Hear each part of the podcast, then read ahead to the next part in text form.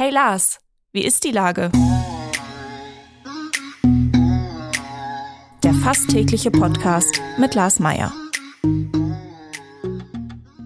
Wie ist die Lage? Unser fast täglicher Podcast in Kooperation mit der Hamburger Morgenpost, der Gute-Leute-Fabrik und Ahoi Radio spürt tagesaktuellen Fragen nach.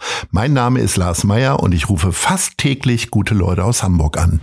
Unser Partner, der das diese Woche möglich macht, ist Tobi Schlegel mit seinem neuen Bestseller Strom.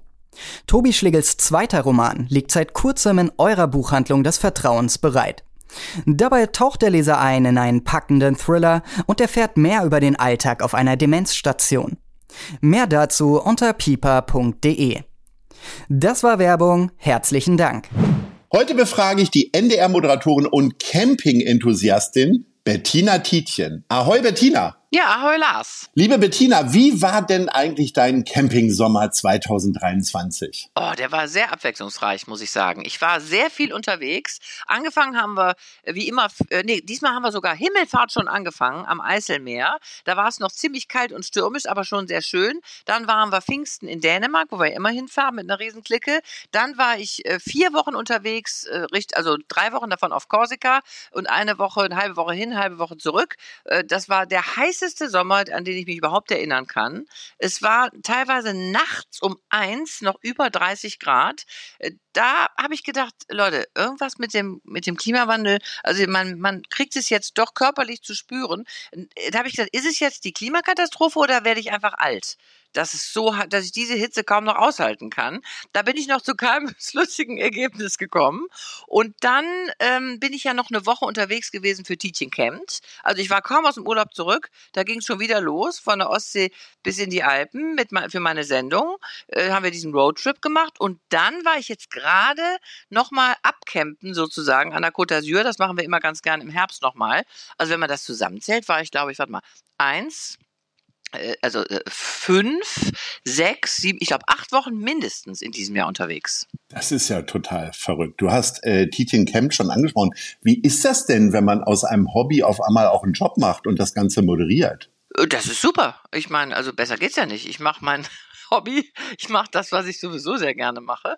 Und äh, dann wird das auch noch ausgestrahlt und die Leute gucken sich das gerne an. Das war diesmal eben noch origineller, fand ich, als das, was wir sonst machen. Das ist auch super schön, mit einem Promi unterwegs zu sein und sich zu unterhalten und zu gucken, wie reagieren die Leute, die sonst noch nie Camping gemacht haben, so wie Margaret Kessmann oder äh, Jürgen von der Lippe oder so. Wie, wie funktioniert das mit denen? Aber dieses Mal hatten wir eine ganze Gruppe. Wir waren ja sechs, also ich plus fünf Gäste und äh, da war das für mich natürlich spannend zu sehen, wie entwickelt sich sowas. Ne? Also wie äh, stellen die Leute sich aufeinander ein, die ja total unterschiedlich waren. Also da war ja eine Laura Larsson dabei, die ist 34, Podcasterin und Jürgen von der Lippe 75, äh, so, so eine Entertainment-Legende.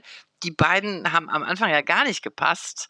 Aber dann hat sich rausgestellt, auch Abdel Karim und Matthias Mester und Elena Ulich und Patricia Kelly, die sind so zusammengewachsen im Laufe dieser Woche, dass wir am Ende richtig traurig waren, dass wir uns trennen mussten. Also es war wie so eine Klassenfahrt so ein bisschen. Es hat Spaß, richtig Spaß gemacht. Das Ganze kann man freitagsabends im NDR Fernsehen gucken, kurz bevor du dann äh, mit der NDR Talkshow auf den Bildschirm kommst sozusagen. Ja, Viertel nach neun. Und man kann es natürlich in der Mediathek gucken. Also die jungen Leute schauen sich das alles in der Mediathek an. Werden da nur die schönen Szenen gezeigt oder gibt's auch mal Streitereien um äh, den letzten Teller oder wer abwäscht und so weiter? Eigentlich gab es wenig Streit. Also es, es, war so ein bisschen, Elena mochte nicht, dass Abdel immer äh, uns immer alle erschreckt hat, abends im Dunkeln vor allen Dingen. War eher so wie so Kinder, Kindergeburtstag. Aber so, so richtig, ja, Jürgen wollte, äh, Jürgen wollte nicht so gern auf dem Campingplatz übernachten. Das hatte er aber von Anfang an gesagt, dass er das nicht möchte wegen der Toilettensituation, dass er äh, einfach das nicht hinkriegt, auf so ein Camping-Wohnmobil-Klo äh, zu gehen. Für Jürgen ist das Thema Toilette sehr, sehr wichtig. Also das, äh, wenn, wenn der nicht aufs Klo kann, dann ist der Tag, äh, ist die Stimmung verdorben. Also da haben wir alle drauf geachtet, dass Jürgen immer schön auf dem Klo war. Dann war die Stimmung in der Gruppe auch wieder, auch wieder gut. Und ansonsten. Du lieferst ja eine Überschrift nach der nächsten. Das ist ganz großartig. Ja, das ist aber auch, das, das hat er auch so gesagt. Also es ist jetzt kein ja. Geheimnis, ne? Aber Toilette und Duschen, da scheiden sich ja auch immer die Geister irgendwie. Wie ist das denn für dich jetzt da mit, äh, mit Kameras rumzuhantieren, während du möglicherweise mit der Klorolle Richtung Toilette marschierst? Das ist für mich ganz normal. Also das, das mache ich ja in meinem Privatleben auch immer. Also warum soll das nicht vor der Kamera sein. Da habe ich überhaupt kein Problem mit. Also Camping ist Camping. Und jeder, der mal campen war, weiß, wie das ist. Und da finde ich auch dann das nicht gut, so zu tun, als wäre es anders. Ich werde ja häufiger mal angesprochen in meinem privaten Urlaub, dass die Leute sagen, wie?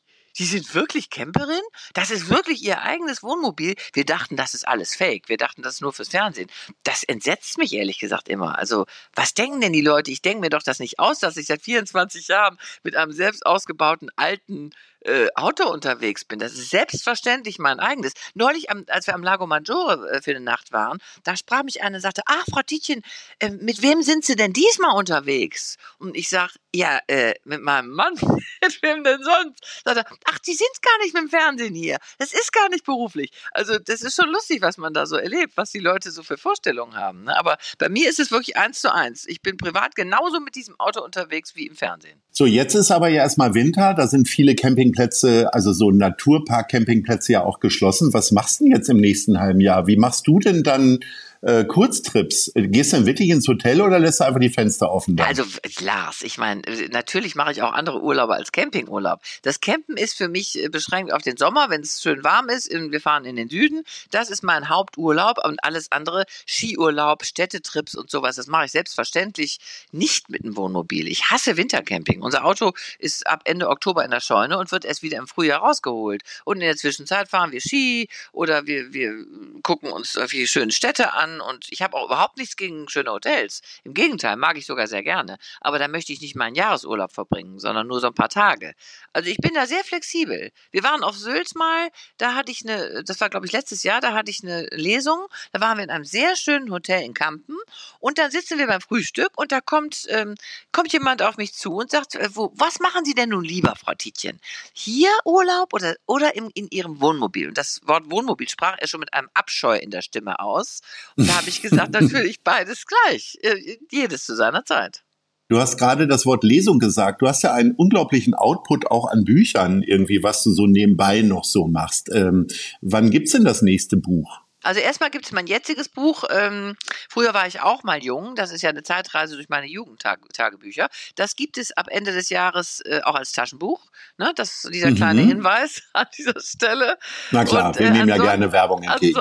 ansonsten ähm, beschäftige ich mich jetzt mit dem Gedanken, noch einen zweiten Teil meines Campingbuchs zu schreiben, weil das so Spaß gemacht hat, diese Campinggeschichten aufzuschreiben und weil die auch so gut angekommen sind, dass ich denke, ich habe noch so viel Stoff. Ne? Ich habe ja auch mit den Prominenten so witzige Sachen erlebt in den letzten vier Jahren äh, und mhm. habe ja auch neue Reiseziele entdeckt. Slowenien, äh, wir wollen nach Neuseeland, äh, wir waren in Australien. Das ist alles noch nicht in meinem äh, jetzigen Campingbuch drin und da habe ich schon wieder so einen Fundus Fundus an Geschichten, da könnte ich schon, da könnte ich zwei Bücher mitfüllen. Hört sich grundsätzlich gut an. Äh, äh, mehrere äh, Bekannte von mir, unabhängig voneinander, sind nach Albanien gefahren in ja, diesem Jahr. Ja. Irgendwie scheint Albanien der heiße Shit zu sein. Absolut, gerade. das haben wir vor. Das ist unser nächstes Ziel. Also nächsten Sommer wollen wir Montenegro und Albanien und, äh, und das entdecken. Habe ich von ganz vielen schon gehört, wie toll das sein soll. Und dann äh, noch heißerer Scheiß ist, glaube ich, Georgien. Also das haben mir jetzt auch schon uh. mehrere erzählt. Gut, das ist natürlich, äh, aber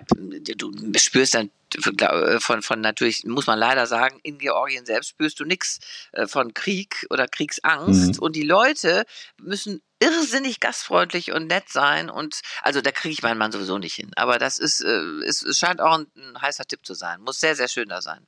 Gut, erstmal Montenegro und Albanien. Und da erleben wir ja auch dann wieder noch Geschichten, die noch mit in das Buch einfließen können.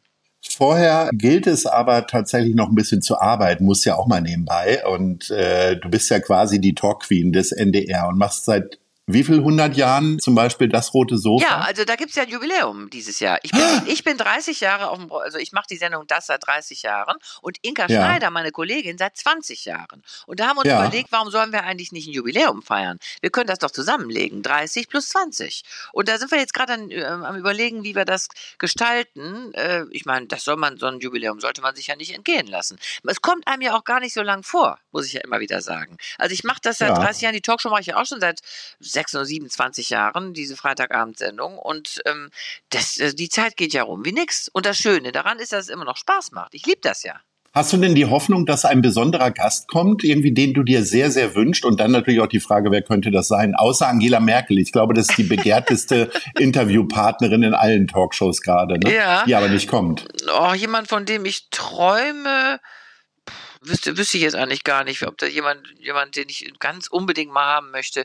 Na, ich sage natürlich immer den Dalai Lama und den Papst, aber ansonsten freue ich mich auch schon, dass heute Otto kommt. Also Ja, sehr gut. Habt ihr denn schon mal englischsprachige Gäste da gehabt? Wird ja. das dann untertitelt? Natürlich, dann, dann haben wir einen Simultandolmetscher. Ich hatte Roger Moore schon, das war ein Highlight, war eine ganz tolle Sendung. Ich hatte Christa Burke, äh, Jetzt neulich war noch Anastasia da, die waren jetzt nicht bei mir, aber doch, das mhm. machen wir regelmäßig und es äh, macht auch immer ist auch mal was Besonderes. Und äh, gucken, die Leute gucken sich das auch ganz gerne an. Ich hatte auch mal ähm, Anthony Quinn in der Talkshow. Also Ui. waren schon Legenden dabei.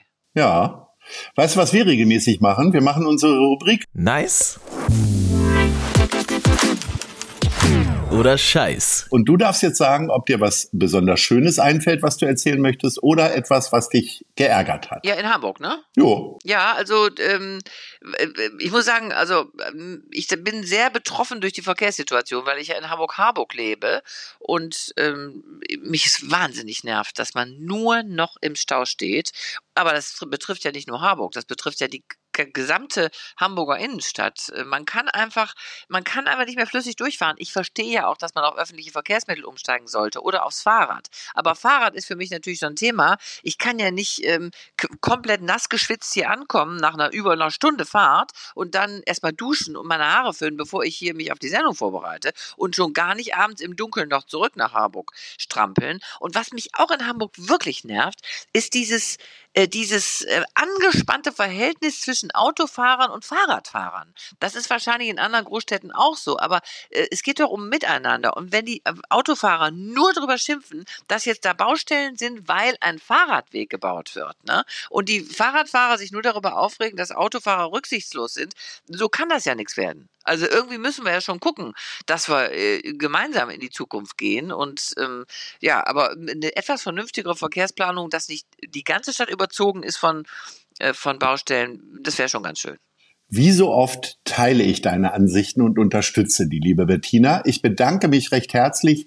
Zu deinem Jubiläum würde ich sagen, machen wir nochmal eine Extrasendung. Unbedingt. Ähm, und dann sprechen wir nochmal. Bis dahin wünsche ich dir ganz viel Spaß und äh, noch einen schönen Urlaub, wo immer der dann als nächstes hinführt. Ja, ich denke gerade noch drüber nach. Ahoi. Ja, ahoi. Dieser Podcast wird präsentiert von der Gute-Leute-Fabrik der Hamburger Morgenpost und Ahoi Radio.